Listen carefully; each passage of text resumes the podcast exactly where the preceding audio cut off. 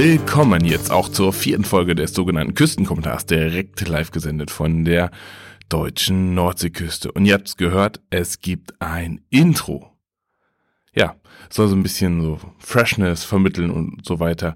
Aber ähm, war, war eine super coole Aktion, mal sowas aufzunehmen in einem Tonstudio. Da möchte ich mir, äh, möchte ich mich nochmal bedanken bei der Event- und ähm, ja, Booking-Agentur Artists for Life. Ja, Internetadresse findet ihr nachher in den Show Notes. Ähm, ganz besonders bei Tobi Schallenberg, der mit mir den Abend dort verbracht hatte und von einer blöden kleinen super Idee dann ähm, zu diesem Endprodukt gekommen sind. Ich habe ganz, ganz viel gelernt über Recording und Audio Processing und wie das heute alles heißt. Bin da ja ein bisschen nicht so ganz bewandert und habe ganz viel gelernt. Also man kommt da in so ein Studio rein, da sind so richtig krasse Studiomonitore, also so Monitore nennt man die Dinger. Das sind so Boxen, ganz normal, aber die nennt man Monitore, die haben halt einen linearen Aus Output, so dass ähm, dass man das da alles viel genauer und differenzierter hört und das ist total krass. Das kann man so mit HiFi-Kopfhörern oder so gar nicht vergleichen. Und dann haben wir uns einen Bass geschnappt und eine Gitarre geschnappt und ähm, bisschen auf dem Keyboard rumgehämmert. Und dann ist quasi dieses Intro dabei rausgekommen. Also vielen Dank nochmal dafür. Und jetzt möchte ich euch über eine kleine Begebenheit berichten, die ich so in den letzten zwei Wochen sind es jetzt schon her erlebt habe. Vorweg, äh, mein, äh, mein Podcast oder meine Webseite wurde gehackt, deswegen war er vielleicht für ein paar Tage nicht erreichbar. Ich bin da immer noch ein bisschen sauer drüber, aber mit ganz viel Arbeit habe ich es dann nun doch wieder hinbekommen, das ganze Ding wieder zu beleben. Ähm, ja, aber nun zu dieser tollen Begebenheit, die ich da erlebt habe. Und zwar ist es so, dass nach unserer Europareise 2018 ähm, mein Sohn in den sogenannten Kindergarten geht. Und wenn man zum Kindergarten, also wenn man sein Kind zum Kindergarten ja, schicken möchte, muss man eine Odyssee von Besuchen und so, also Kindergarten besuchen durchlaufen und Anmeldungen und so.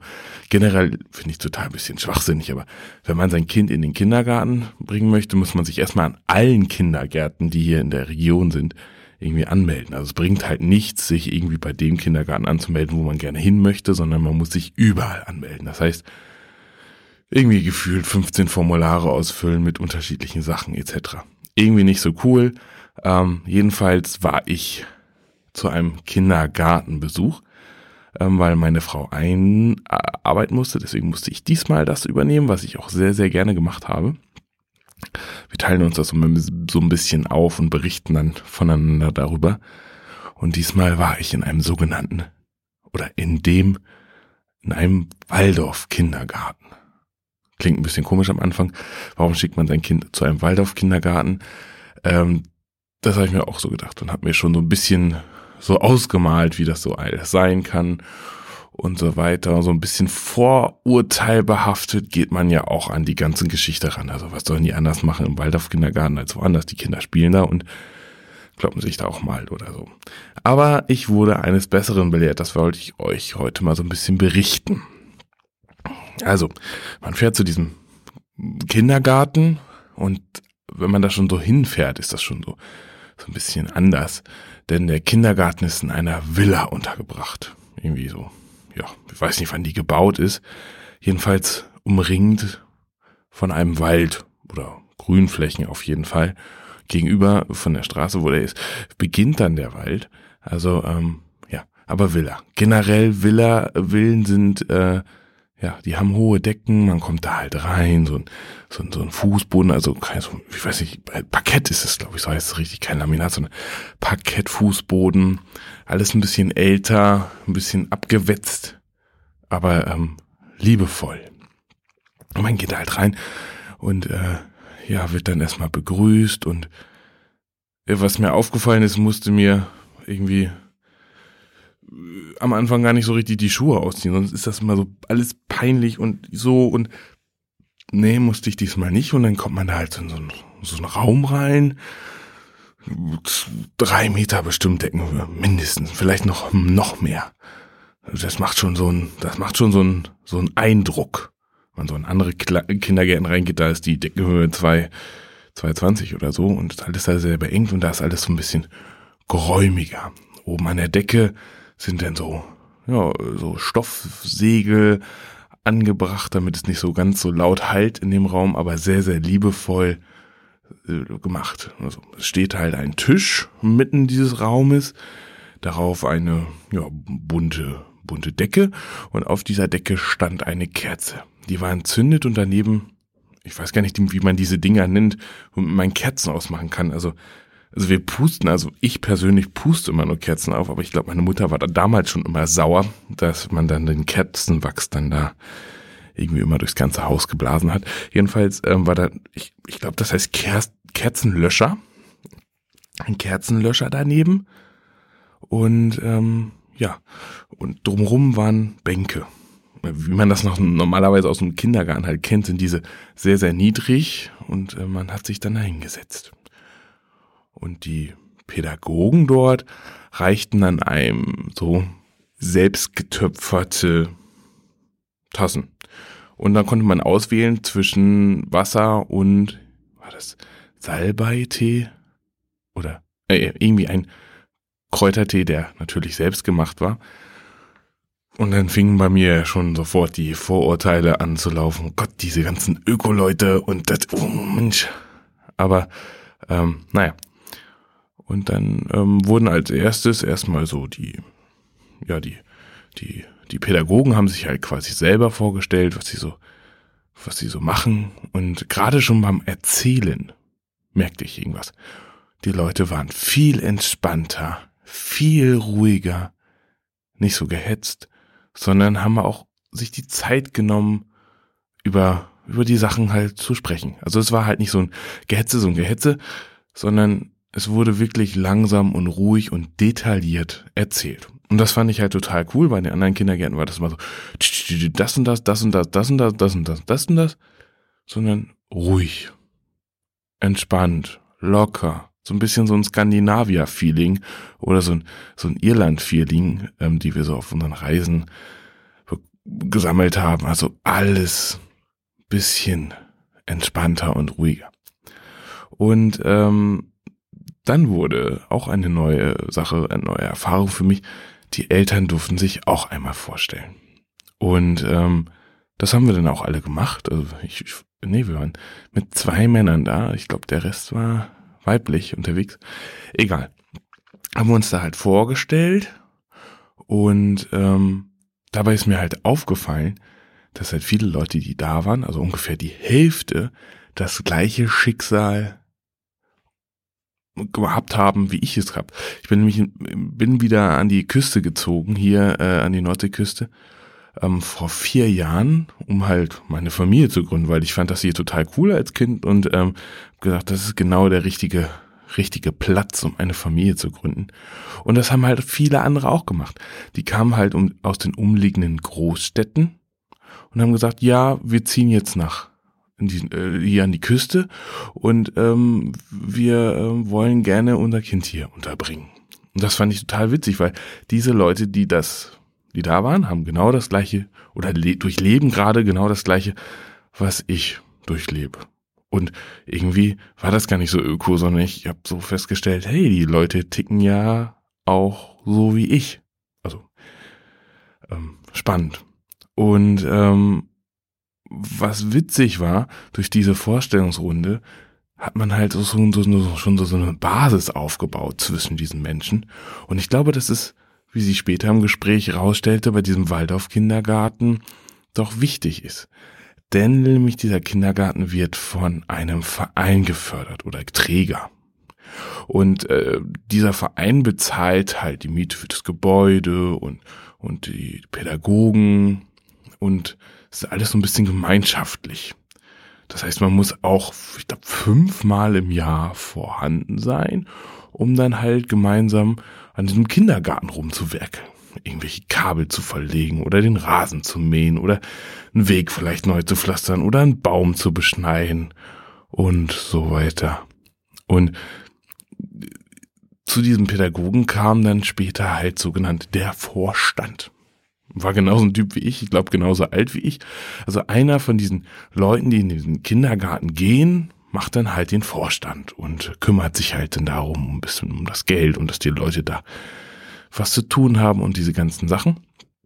Und der hat halt so aus der Praxis berichtet. Also der hatte seine beiden Kinder halt im Kindergarten und sagte dann immer so, ja, wenn du dein Kind ähm, im Kindergarten hast, musst du immer so eine Plastikwanne im Auto haben, weil wenn das Kind aus dem Kindergarten kommt, ist es eigentlich meistens durchnässt, ähm, schmutzig, dreckig und kaputt. und das äh, hat mir dann schon ein bisschen gut gefallen, weil dieser Kindergarten liegt direkt am, am, am Wald und die Leute gehen halt viel raus, also jeden Tag. Mindestens eine Stunde, egal bei welchem Wetter. Und ähm, das, ähm, ähm, ja, finde ich gut. Also man sollte kein Sofa-Hocker-Kind haben, sondern das ist nicht mein Ziel, sondern viel draußen, viel Natur, viel unterwegs.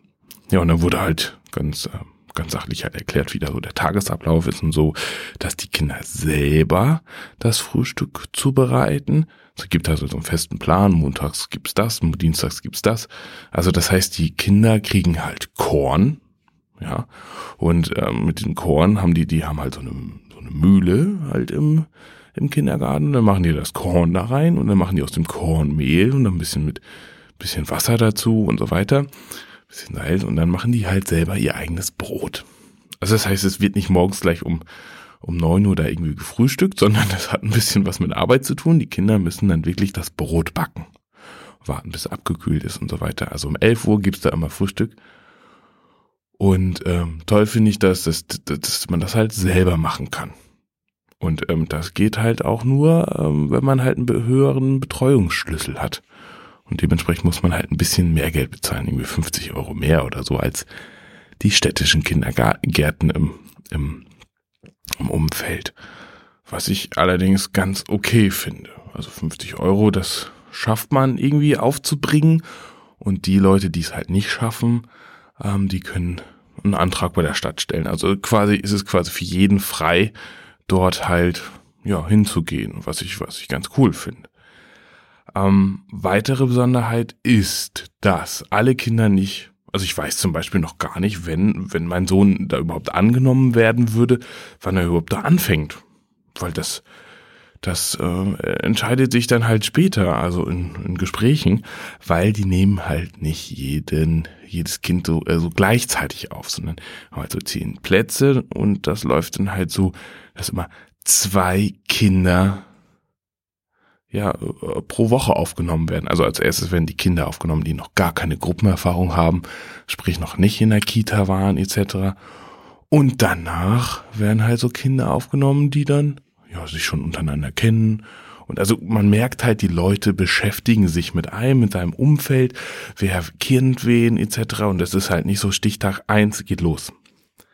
Sondern die, die nehmen sich halt mehr Zeit für die Kinder und fördern die quasi in den Stärken und ähm, hat mich voll und ganz überzeugt, dieses, dieses, ähm, dieses Konzept. Also auch gerade diese Location und, und, oh Gott, was war das?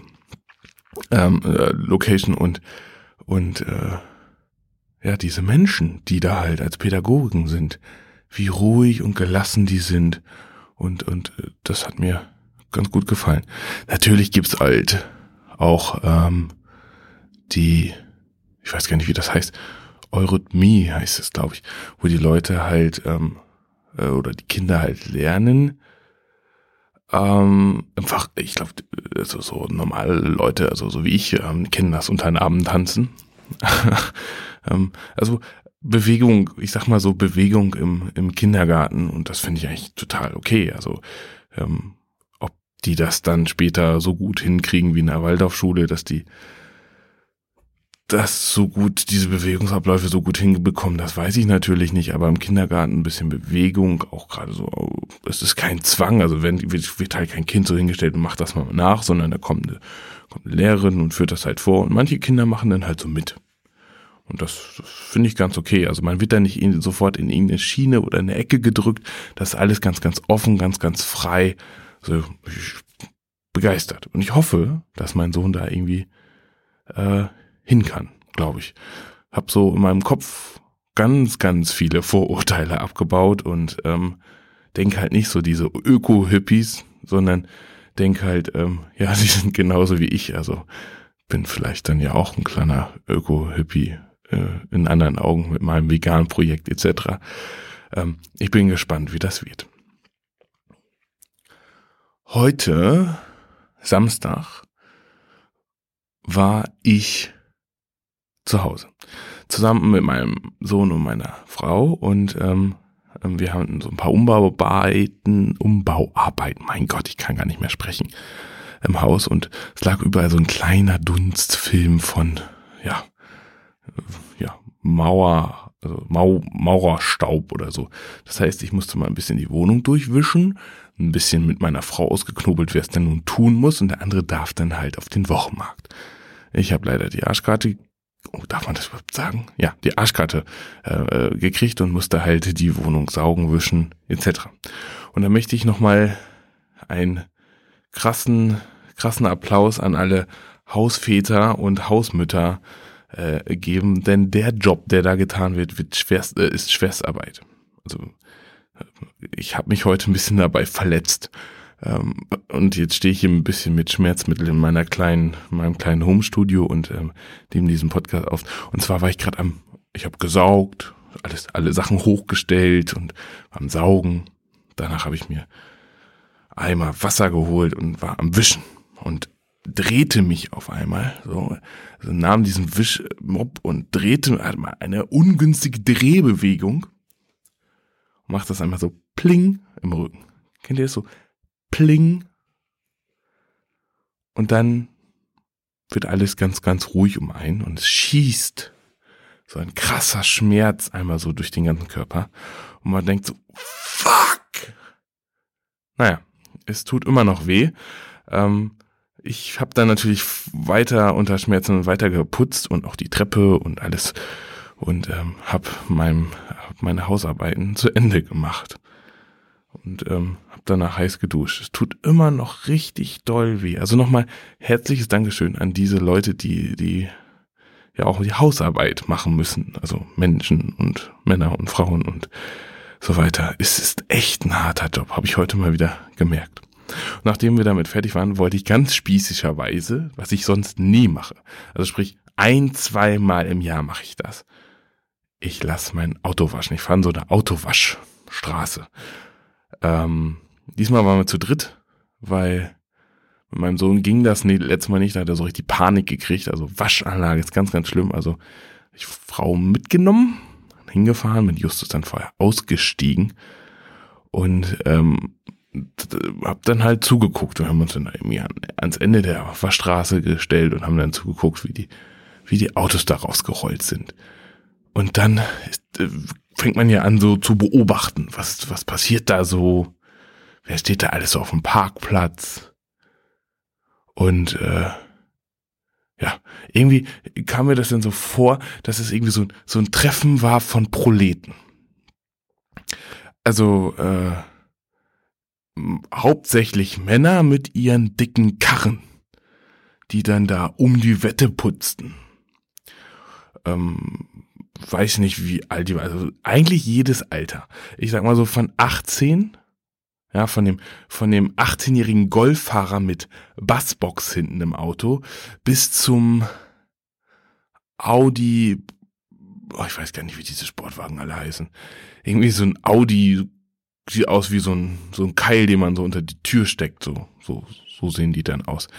Ähm, dann laufen die da alle mit ihren kleinen Fläschchen und poliert Sachen da ums Auto und wischen hier und wischen da und wir kommen da mit unserer Familienkutsche an. Also so ein Kombi halt. Und dann, ja, wenn man Kinder hat oder Kind hat, dann ist das Auto immer dreckig. Egal ob irgendwelche Steine, Muscheln, äh, äh, Bonbonreste kleben und äh, ja, man hat dann immer ein bisschen was zu tun, um den ganzen Sand da mal wieder aus den Fugen rauszu, rauszukratzen. Es war, war ein schönes, schönes Schauspiel, was ich, was, was wir uns mal angeguckt haben. Also, ähm, ja. Also samstags bei Nichtregen an einer Autowaschstraße kann man sich bestimmt mal so einen Liegestuhl hingucken und einfach nur so eine Milieustudie äh, durchführen lassen. Ähm, sehr, sehr spannend. Ist ein bisschen wie Theater und ja, sehr schön das soll jetzt sozusagen die, die, die vierte Folge oder das Ende der vierten Folge ähm, des Küstenkommentars sein. Und jetzt dürft ihr nochmal ähm, diesen, den, dieses tolle Intro sozusagen hören, ähm, was ähm, ja dieser Herr Tobias Schallenberg für mich gezaubert hat, zusammen mit mir. Also ich durfte sogar auch ein paar Instrumente spielen. Und ähm, ja, bedanke mich nochmal fürs Zuhören. Bis dann. Ciao.